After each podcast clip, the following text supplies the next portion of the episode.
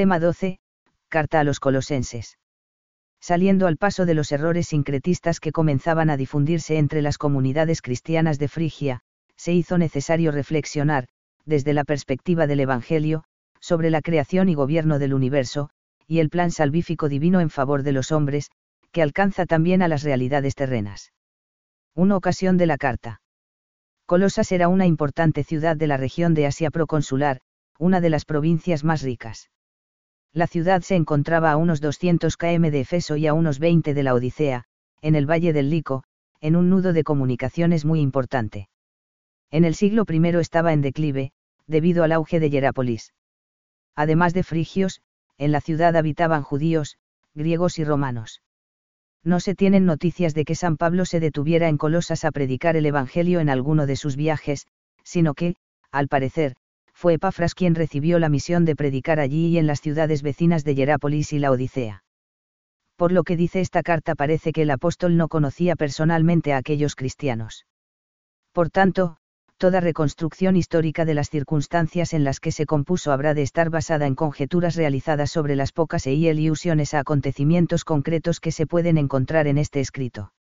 La carta que no parece un escrito ocasional, sino una obra cuidada y estudiada seila al paso de las inquietudes surgidas entre los miembros de las comunidades de aquella región de Frigia por las enseñanzas de algunos predicadores llegados de fuera, vigilad para que nadie os seduzca por medio de vanas filosofías y falacias, fundadas en la tradición de los hombres y en los elementos del mundo, pero no en Cristo, Col 2,8. En efecto, comenzaban a surgir creencias y prácticas sincretistas, en las que, junto al Evangelio recibido por predicación apostólica, se dejaban sentir influencias de la apocalíptica judía y de corrientes mistéricas helenísticas ligadas a los primeros avances de la gnosis. La gnosis se presentaba a sí misma como una sabiduría más elevada, superadora de todas las demás religiones incluida el judaísmo, a las que consideraba explicaciones imperfectas, útiles provisionalmente para el vulgo. Según aquella mentalidad, el mundo y la marcha de la historia dependían de unos poderes sobrehumanos, inferiores al verdadero Dios, a los que todas las cosas estaban sometidas. Solo quienes los conocían podían tenerlos a su favor o evitar su influjo. De ahí que el conocimiento, gnosis, de ese mundo sobrehumano fuese medio de salvación. En las sectas gnósticas que conocemos por testimonios posteriores, por alusiones de San Justino, San Ireneo, etc., se creía que sólo los iniciados estaban salvados por el conocimiento de los misterios divinos, que los insertaba en su verdadera patria, el mundo de la plenitud divina, pleroma. Para la iniciación se imponía un itinerario ascético rigorista aquellos primeros brotes de gnosis parecían intentar conciliar el cristianismo con sus propias ideas, para los gnósticos, Cristo era uno más de los seres divinos que constituían el pléroma. A su vez, la realidad se contemplaba dividida, con una fuerte contraposición entre lo que está en el ámbito del Dios verdadero, desconocido, y lo que está en el ámbito del Dios inferior, el demiurgo y sus potencias que dominan el mundo, de ahí se derivaba un ascetismo rígido que suponía renegar radicalmente del mundo creado en el que se desenvuelve la vida humana ordinaria.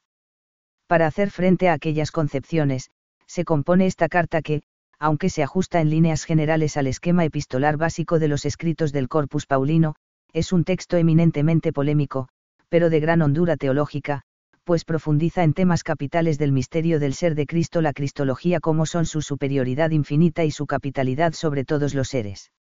También acuña expresiones que encierran un contenido muy profundo, como la de que en Cristo, habita toda la plenitud, pleroma, de la divinidad corporalmente.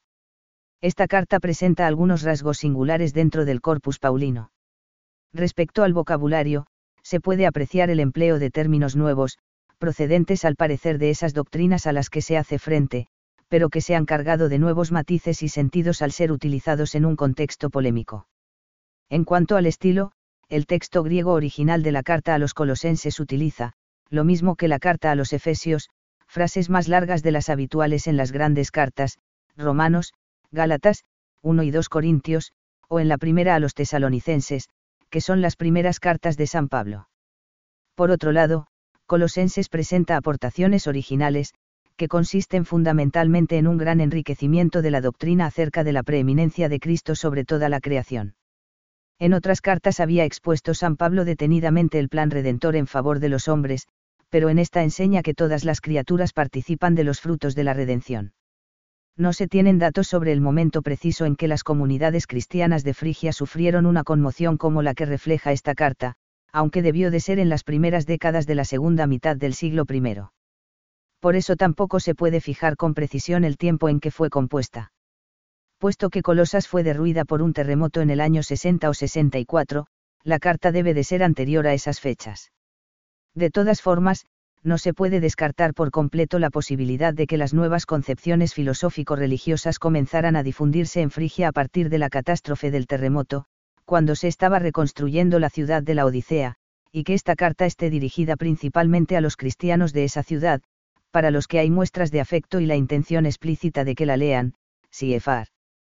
Col 2,1, 4,15, apelando a la autoridad del apóstol, a fin de que no se dejaran seducir por las nuevas tendencias. Sea cual fuere el motivo y el momento concreto de su composición, esta carta constituye una excelente muestra de la fe en Cristo de la primitiva comunidad. 2. Estructura y contenido.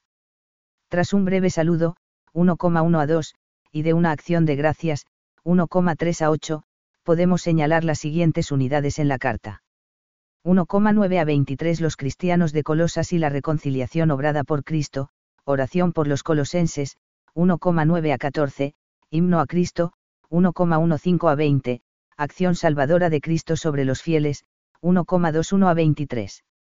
Lo más importante en esta sección es el canto a la primacía de Cristo sobre la entera creación. 1,24 a 2,7 Autoridad de San Pablo y exhortación a ser firmes en la fe. El apóstol no ha hecho otra cosa que cumplir la misión recibida de Dios, sin miedo a los padecimientos que conlleva realizarla. 2,8 a 23 sobre las vanas filosofías, fundadas en los elementos del mundo, defensa de la verdadera doctrina ante las herejías, 2,8 a 15, y reprensión del falso ascetismo, 2,16 a 23.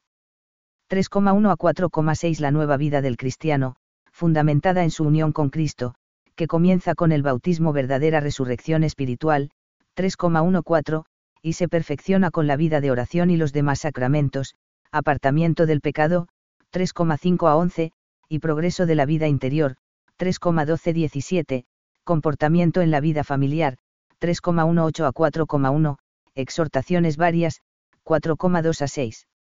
La carta concluye con unas noticias personales, 4,7 a 9, y saludos varios, 4,10 a 18. 3. Enseñanza. 3.1. La capitalidad de Cristo sobre la Iglesia. En la carta a los colosenses hay dos textos fundamentales acerca de Cristo cabeza de la Iglesia. En el primero se expone fundamentalmente una capitalidad de tipo primacial, col 1,18, Él es también la cabeza del cuerpo, que es la Iglesia, Él es el principio, el primogénito de entre los muertos, para que Él sea el primero en todo. En el segundo se habla con más claridad del influjo vital de Cristo sobre la Iglesia, col 2,19, mantenerse unido a la cabeza, de la cual todo el cuerpo, alimentado y trabado por medio de articulaciones y junturas, crece con el crecimiento de Dios. Ambos aspectos, sin embargo, están íntimamente entrelazados en los dos textos.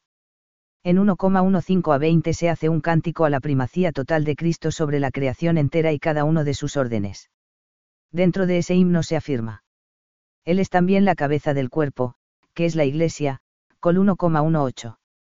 El sujeto, él, es Cristo indiviso, Dios hombre. En ese versículo se añade a la proclamación de la primacía de Cristo sobre la creación la noción de Cristo cabeza de la Iglesia. La noción de la Iglesia como cuerpo de Cristo revela una profunda concepción del misterio salvífico. Con ella se explica el crecimiento y vida sobrenaturales de todos y cada uno de los fieles que integran la comunidad cristiana universal. Los fieles cristianos, merced a la unidad orgánica que posee la Iglesia como cuerpo de Cristo, pueden crecer en la caridad, apoyándose unos a otros, al tiempo que ejercen su propia y peculiar función como miembros vivos del organismo.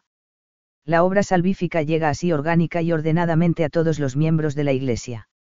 Más aún, por la íntima unión entre el cuerpo y la cabeza, aquel prolonga la acción de ésta, la cual, sin el concurso del cuerpo, quedaría de alguna manera incompleta en su acción vivificante. Por tanto, el cristiano puede en cierto modo, completar, la pasión redentora del mismo Cristo, ahora me alegro de mis padecimientos por vosotros, y completo en mi carne lo que falta a los sufrimientos de Cristo en beneficio de su cuerpo, que es la Iglesia, col 1,24. 3.2.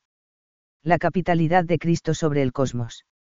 Frente al sincretismo de poderes celestes que se difundía por aquellas regiones, se afirma categóricamente que el Señor Jesús es cabeza de todos los seres, celestiales y terrestres, que su señorío es absoluto y está infinitamente por encima de todo cuanto existe en la creación, col 1,15 a 20.